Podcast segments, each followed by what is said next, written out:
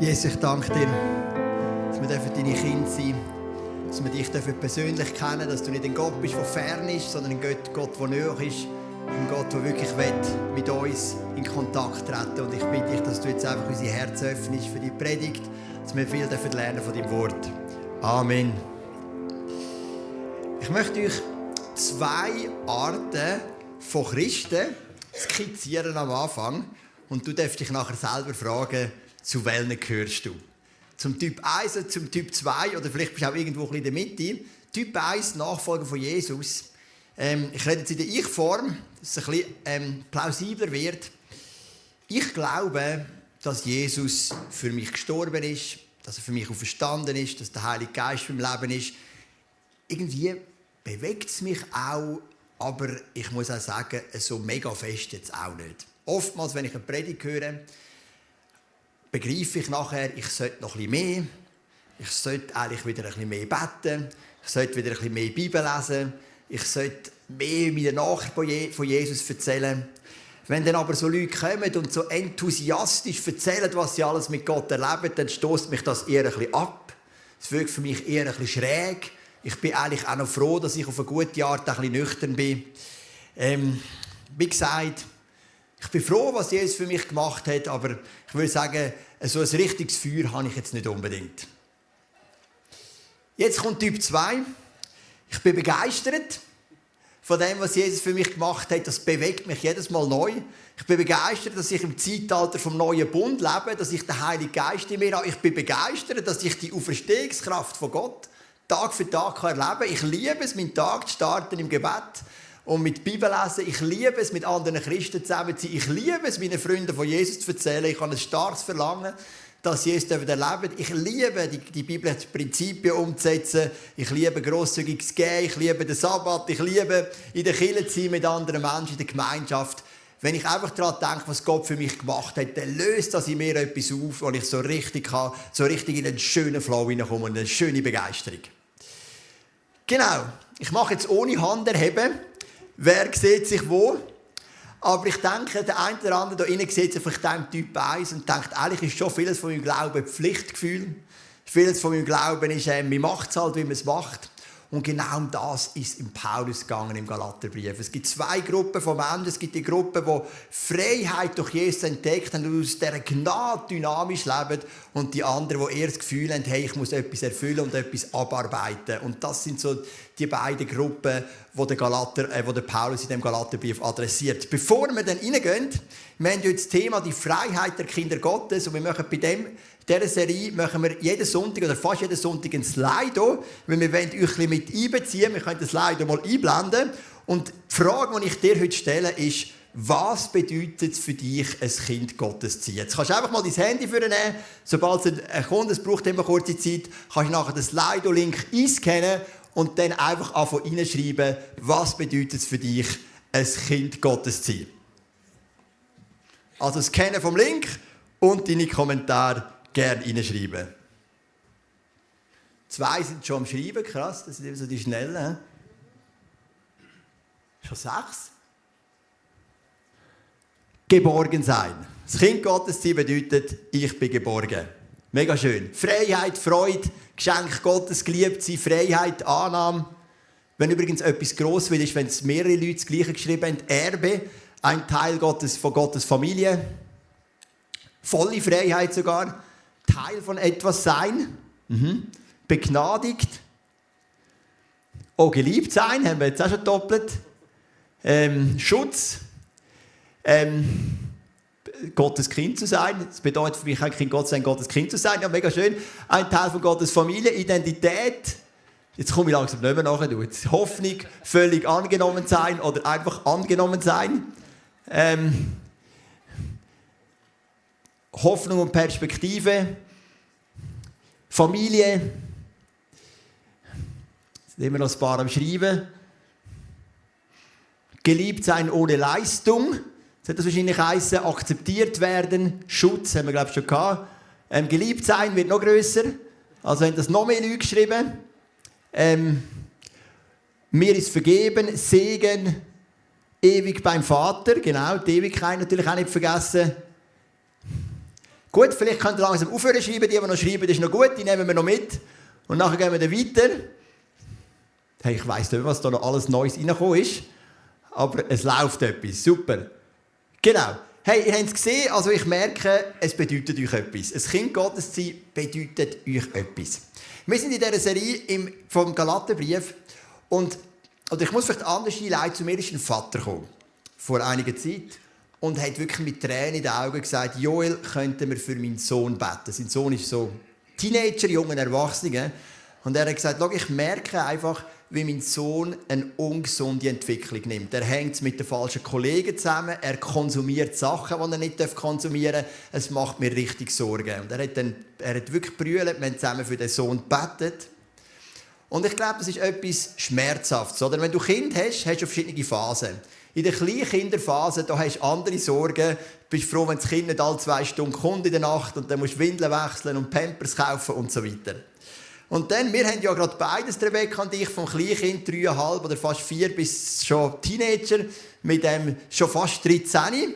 Genau, also so die ganze Phase. Und ich glaube, wenn so in Teenageralter kommen, ist so der Schmerz, wo, du, wo hoffentlich du nicht musst erleben musst, ist, wenn du so merkst, hey, eins von meinen Kindern geht einfach in eine Richtung, die ich mir eigentlich nicht gewünscht habe. Es entwickelt sich in eine ungesunde Richtung. Das ist unglaublich schmerzhaft. Der Paulus hat die Gemeinde gegründet in Galatien, wie Magdalena es auf der wunderschönen Tafel gemacht hat. Die Tafel hat Magdalena gemacht. Ich würde ihr gerne mal einen Applaus geben für die Tafel. Also mega gut. Und ich werde die heute auch viel brauchen. Die die Empfänger sind ja mehrere Gemeinden gewesen, mehrere Hausgemeinden, nicht mehr in Galatien, nicht einfach eine Gemeinde. Der Paulus hat die gegründet fünf Jahre vorher. Und jetzt schaut er zurück und merkt, hey, die Gemeinde entwickelt sich in eine mega ungesunde Richtung. Es hat so gut angefangen, da war so viel Freude, da war so viel Dynamik und jetzt entwickelt die sich in eine ungesunde Richtung. Es muss ein mega Schmerz sein. Und wir gehen mal in Galater, Kapitel 3, Vers 1. Dort heisst es, ach ihr unverständigen Galater, oder der Luther übersetzt sogar, ach ihr dummen Galater. In wessen Bann seid ihr nur geraten? Oder wie der Vater, der sagt, hey, mein Teenager ist einfach der ist mit den falschen Kollegen zusammen, die tun ihm nicht gut, die ziehen ihn weg von Gott und auch von gesunden Wert.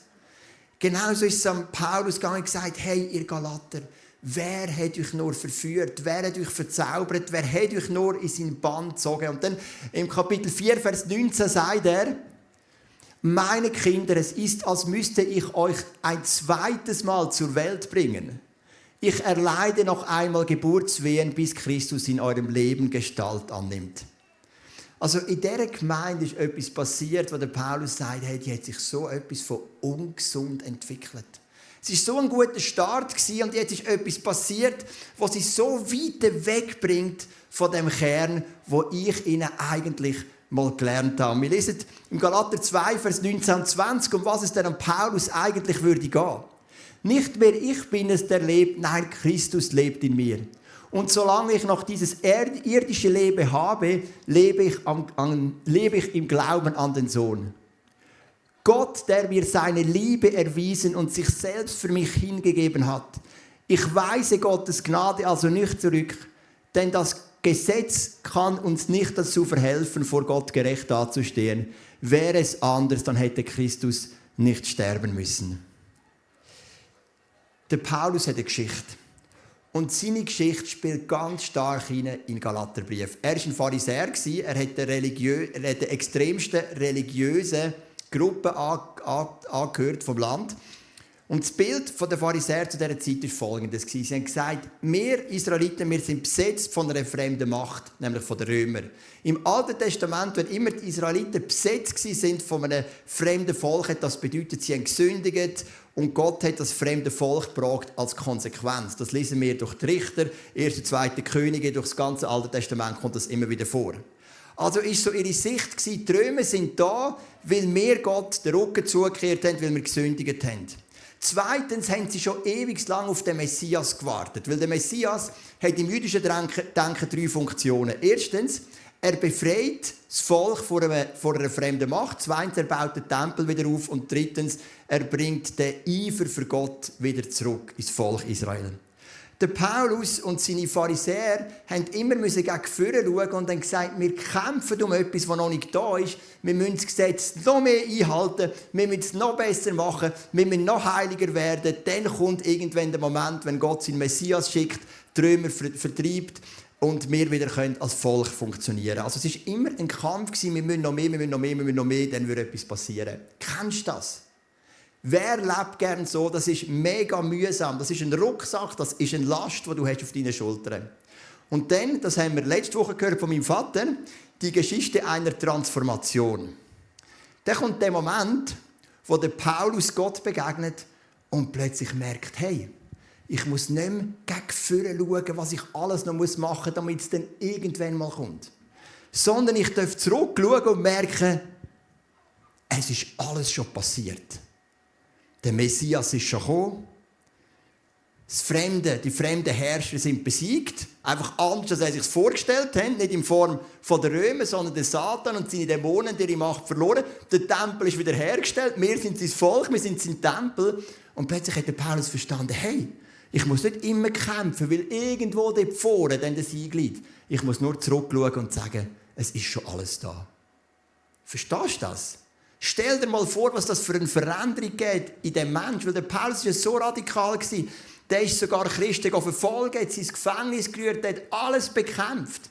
Damit endlich das Level der Heiligkeit von dem Volk Israel so groß wird, dass der Messias kommen und die Fremdherrschaft zerbrochen werden Es ist immer mehr, mehr, mehr, mehr, mehr, mehr, mehr, und dann irgendwann kommt es. Und plötzlich schaut er zurück und merkt, es ist schon alles da. Der Messias ist da, das Joch der Fremdherrschaft ist bereits zerbrochen, der Tempel ist aufgebaut, es ist alles da. Und als der Paulus das realisiert hat, hat ihm das eine riesige Freiheit gegeben. Das ist das, was man in dem Galaterbrief spürt. Das ist das, was der Reto predigt hat vor zwei Wochen über das wahre Evangelium. Es ist eine Kraft, eine Gnade Gottes, die da ist. Und aus dieser Gnade heraus dürfen wir im Sieg leben. Das hat der Paulus der Galater predigt. Und die Gemeinde ist so etwas von aufblüht. Die Leute haben Freude, es war eine Begeisterung, es war eine Leidenschaft und eine Liebe. Dann ist der Paulus weitergezogen, wie er es halt so macht. Und da sind andere Lehrer gekommen und haben gesagt, hey, wir müssen wieder zurück und das Gesetz, wir müssen wieder alle Viertig befolgen von den Juden, wir müssen das Speisegesetz einhalten, wir müssen uns alle beschneiden lassen. Und der Paulus sagt, das Gesetz hat euch wieder versklavt. Und vielleicht stellst du dir jetzt die Frage und sagst, ja, aber das Gesetz ist doch etwas Gutes, wie sollte uns das Gesetz versklaven? Ich möchte das zeigen anhand von zwei Beispielen. Das eine Beispiel kommt halt ein bisschen aus meiner Welt. Äh, meine beiden Jungs sind ja Fußballer. Und mir fällt immer wieder etwas auf, gerade bei Junioren. Die gehen dann ins Fußball und die haben einfach Freude und kicken um und kann es ein bisschen besser und der andere ein bisschen schlechter, aber es ist viel Dynamik da, viel Kreativität. Dann kommen Trainer und dann sagen die Trainer, hey, du musst den Ball mit rechts annehmen und mit links spielen. Und wenn der Goalie muss dann am rechten Verteidiger weiterspielen und der muss dann am rechten Flügel spielen. Im Zweikampf musst du dich zurückstaffelnd bewegen und nicht steil rein und so weiter. Es kommt Regeln nach Regeln nach Regeln. Es gibt Kinder, die können das nehmen und ihre Spielwitz, ihre Kreativität doch noch behalten. Und es gibt aber auch immer wieder Kinder, wo ich merke, die verlieren ihre ganze Kraft, ihr ganzes Können, weil sie jetzt nur auf dem Feld sind und denken, was hat jetzt der Trainer gesagt, mit welchem Bein und wem muss ich jetzt passen und wie muss ich mich bewegen. Und plötzlich merkst du, die Regeln killen das Leben. Genau ein anderes Bild ist auch in der Familie. Ich meine, wenn du Kind hast, du hast den Wunsch, dass deine Kinder aufblühen, dass sie fröhlich sind, dass sie lachen, dass es ihnen gut geht, dass sie gerne in die Schule gehen, dass sie gerne mit den Eltern Spiele machen und so weiter. Du willst Kinder, die strahlen. Aber natürlich braucht es Regeln. Wenn du aber ein sehr strenger Vater bist oder eine sehr strenge Mutter, dann kann es passieren, dass die Regeln die Freude der Kind abschneiden. Dein Kind kommt vielleicht heim von der Schule und hat nur noch Angst, einen Fehler zu machen. Wenn das passiert, dann zerstören die Regeln das Leben. Und genau das war die Gefahr von dem Gebot, so wie es die Juden ausgelebt haben. Sie haben gesagt, wir müssen jedes Gesetz so detailtreu einhalten, damit dann irgendwann Gott unsere Situationen wieder verändert, dass eben die Regeln und das Gesetz anfangen, das Leben haben zerbrechen. Und der Paulus hat so gegen das angekämpft. Der Paulus hatte so eine tiefe Begegnung mit Gott. Er war so bewegt, dass Jesus ja schon alles gemacht hat. Und er darf aus der Gnade gegen Führer leben. Weil eben hinter ihm in der Vergangenheit durch Jesus schon alles passiert ist. Und der hat gemerkt, jetzt kommen die Gesetzeslehrer. Und Galater denkt nur, ja, das sollte ich noch und das mache ich noch nicht und beschneiden sollte ich auch noch und die vierte. Und das Gesetz ist gekommen mit der ganzen Kraft und hat das ganze Leben rausgenommen. Und das ist das Herzstück, das wir heute anschauen, von Galater 3 und 4, vom sogenannten Evangelium von Paulus. Also nicht, dass um den Paulus geht, aber so, wie es der Paulus ausleitet. Und wir sehen das, wir werden das heute anschauen. Der Paulus nimmt so drei Beispiele und erklärt eigentlich an drei Beispielen immer etwas Ähnliches. Das erste Beispiel ist der Abraham. Der Abraham ist ja der Stammvater der Juden, auch der Stammvater der Christen, auch der Stammvater der, der Moslems. Und im Galater Kapitel 3, Vers 6 heißt wie war es denn bei Abraham? Abraham, so heißt es in der Schrift, glaubte Gott und das wurde ihm als Gerechtigkeit angerechnet. Der Paulus sagt, gehen wir mal zurück zum Abraham. Meinen ihr, der Typ hat alles richtig gemacht? Schaut mal in sein Leben, wie viel Chaos war. Aber er hat etwas gut gemacht. Der Abraham hat vertraut. Der Abraham hat eine Beziehung mit dem Gott und er hat den Vater gesehen, wie jemand, der ihn an der Hand nimmt, ist einfach im Gehorsam gegangen und hat ihm vertraut. Und dann heißt es im Galater 3, Vers 9, genau wenn das Bild vom Abraham bringen wir nachher gerade noch daraus folgt, wer immer sein Vertrauen auf Gott setzt, wird zusammen mit Abraham, dem Mann des Glaubens, gesegnet werden. Und jetzt kannst du mal das Bild bringen. Wir sehen da das Bild von Abraham, wie Gott ihm sagt, du wirst Nachkommen so viel wie Sterne am Himmel und Sand am Meer.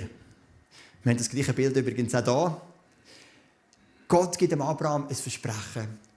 Und der Abraham ist gerecht worden, sagt der Paulus, nicht, weil er alles richtig gemacht hat. Lesen seine Geschichte. Er hat einen Haufen Fehler gehabt, so wie ganz viele Männer und Frauen Gottes im Alten Testament.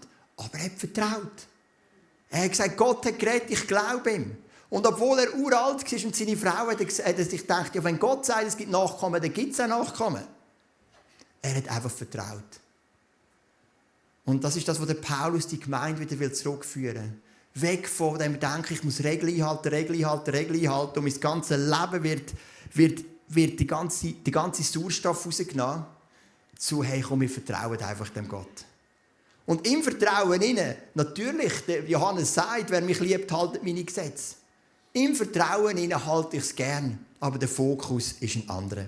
Aber Vertrauen, ich habe etwas mega Faszinierendes erlebt vor zwei Wochen.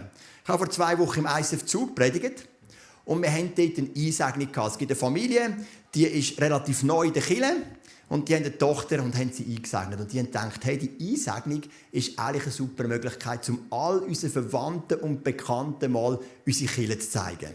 Weil zum Teil, also der Mann vor allem, kommt aus einem Elternhaus, der nicht freikirchlich aufgewachsen ist, ganz viele Kollegen auch. Und sie hat gedacht, hey, das ist doch eine super Chance. Dann haben sie eine Homepage gemacht, wie bei einer Hochzeit. Man sich anmelden. Sie haben immer wieder nachgehakt. Am Schluss haben sie mir die Anmeldeliste geschickt.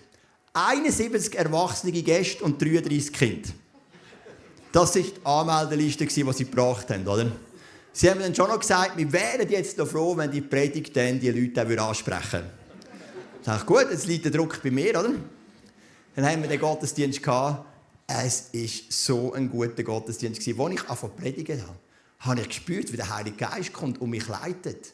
Und ich glaube nicht in erster Linie wegen mir. Klar, es ist schon eh immer Gnade, aber ich glaube vor allem wegen dem Bärli. Wir vertrauen jetzt einfach, dass es gut kommt. Wir laden alle ein. Wir zeigen auch mal all unseren Kollegen unsere Kirche. Und nachher sind wir ans Fest gegangen mit über 100 Leuten, ein Riesenfest. Und es war so eine Begeisterung. Und hey, stell dir die zwei Leute vor, die im Umfeld einige Leute hatten, die sehr skeptisch waren gegenüber dem ICF. Jetzt sind alle begeistert. Der Vater hat gesagt, hey, ich war vorhin so skeptisch, ich werde zwar reformiert bleiben, aber hey, du gehst in eine gute Kirche, ich kann voll dahinter stehen. Stell dir die Befreiung vor, weil einfach jemand vertraut hat.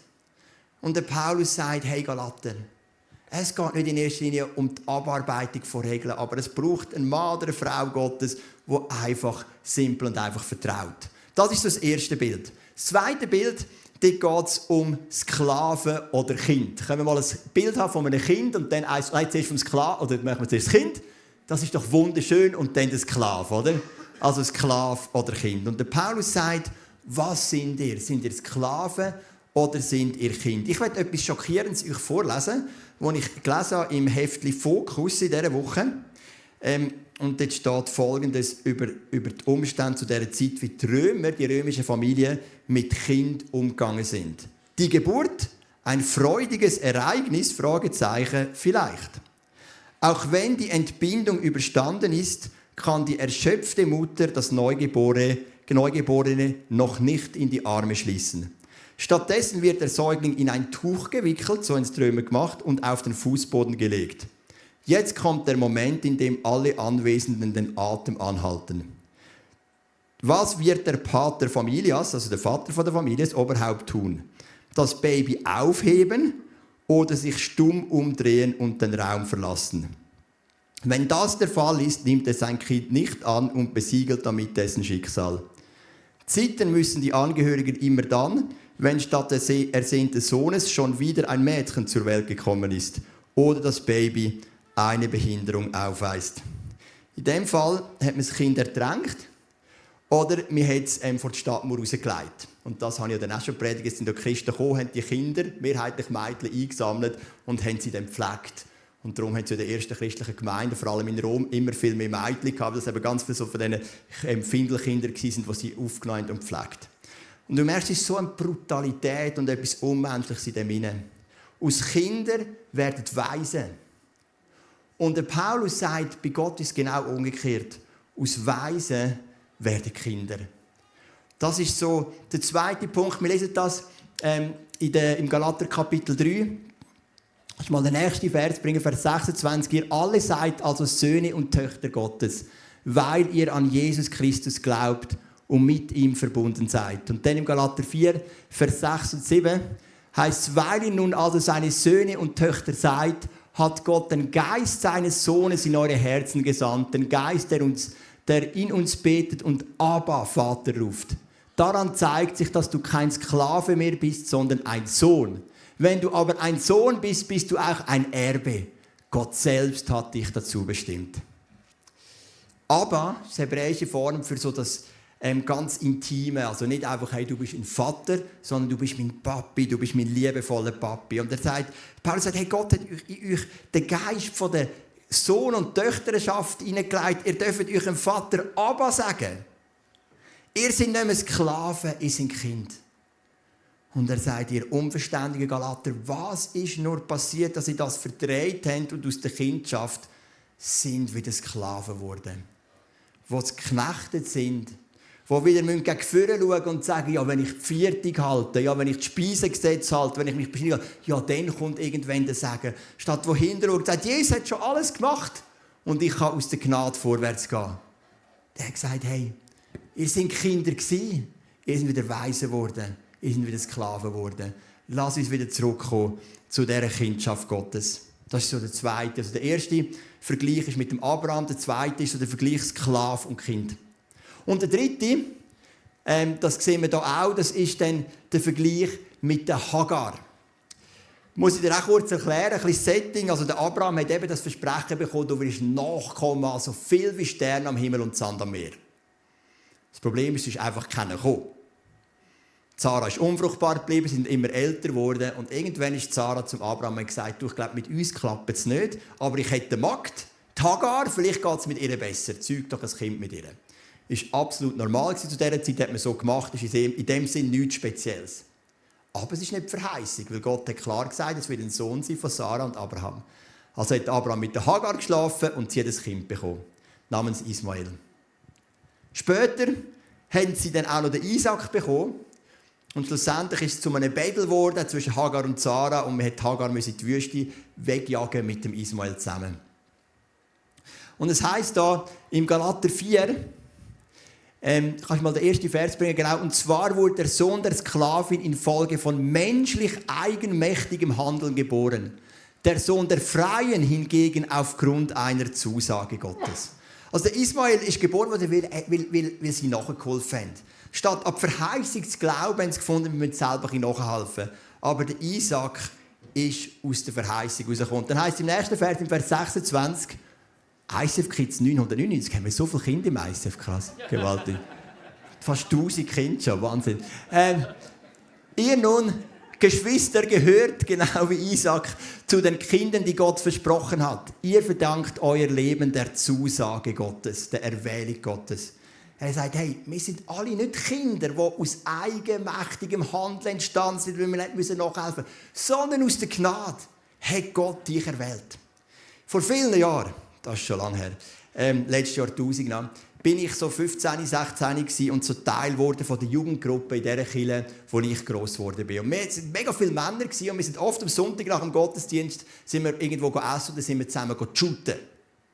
Und das Shooten ist immer so, dass zwei Leute gewählt haben und dann haben wir die Mannschaften gewählt. Und ich habe schon als 15, 16 gedacht, es ist so gemein, weil es ist immer der gleich am Schluss gewählt worden. Ich habe immer gedacht, wie geht das denn? Das ist so etwas Herz. Ich finde es auch in der Schule, wenn es dann heisst, man gewählt oder wenn die Lehrer sagen, wir machen Zweiergruppen, die sie selber zusammensetzen. Ja, für die Beliebten ist das schon cool. Aber der Unbeliebte muss immer am Schluss, ja, ist noch jemand frei? Ja, du bist auch noch frei. Ja, dann machen wir noch. Oder? Es ist hart, wenn man nicht gewählt wird. Oder? Darum habe ich mir gesagt, wenn ich irgendetwas leite, ein Jugendprogramm, ein Kinderprogramm, irgendetwas bei mir wird nie gewählt.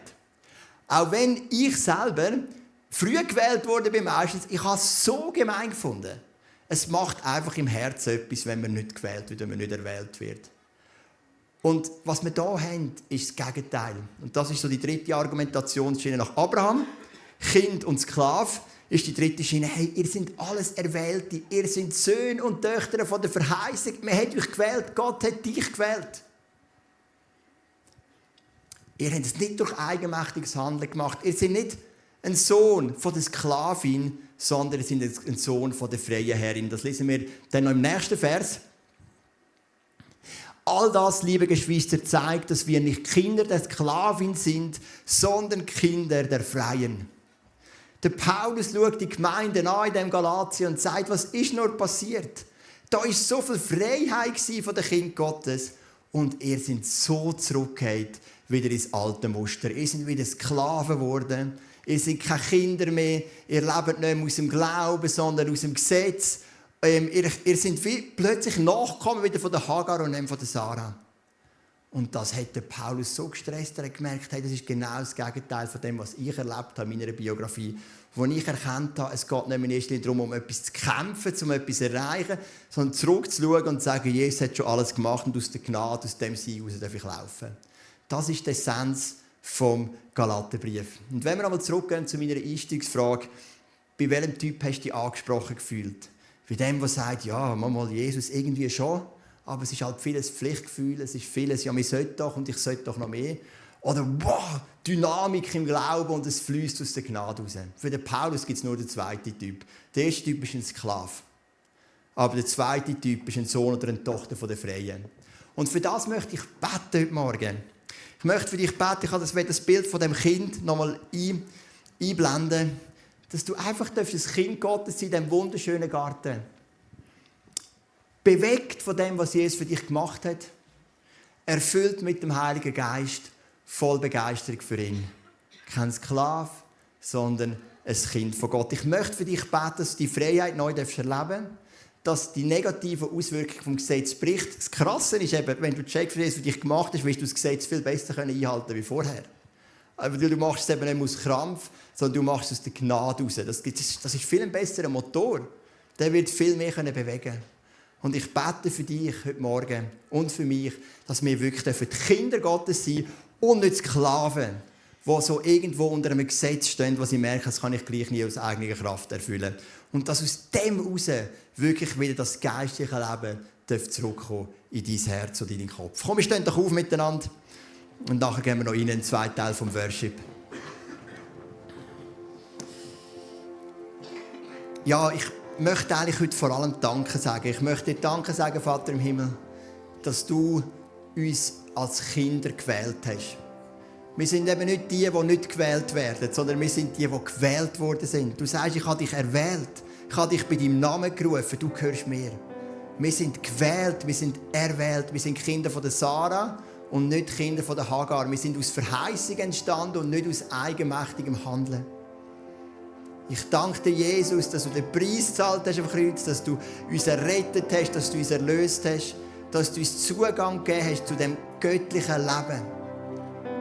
Ich danke dir, dass der Heilige Geist in uns wirken, in uns fließen, uns verfüllen und ich danke dir, dass wir im neuen Bund leben. Und ich bitte dich für die Leute, die sich eher so ein bisschen beim Typ 1 zugehörig gefühlt haben, heute, die gemerkt haben, vieles ist Theorie, vieles ist so aus eigener Anstrengung, man ist vielleicht dann auch immer unzufrieden mit sich selber und hat das Gefühl, ich genüge doch nicht.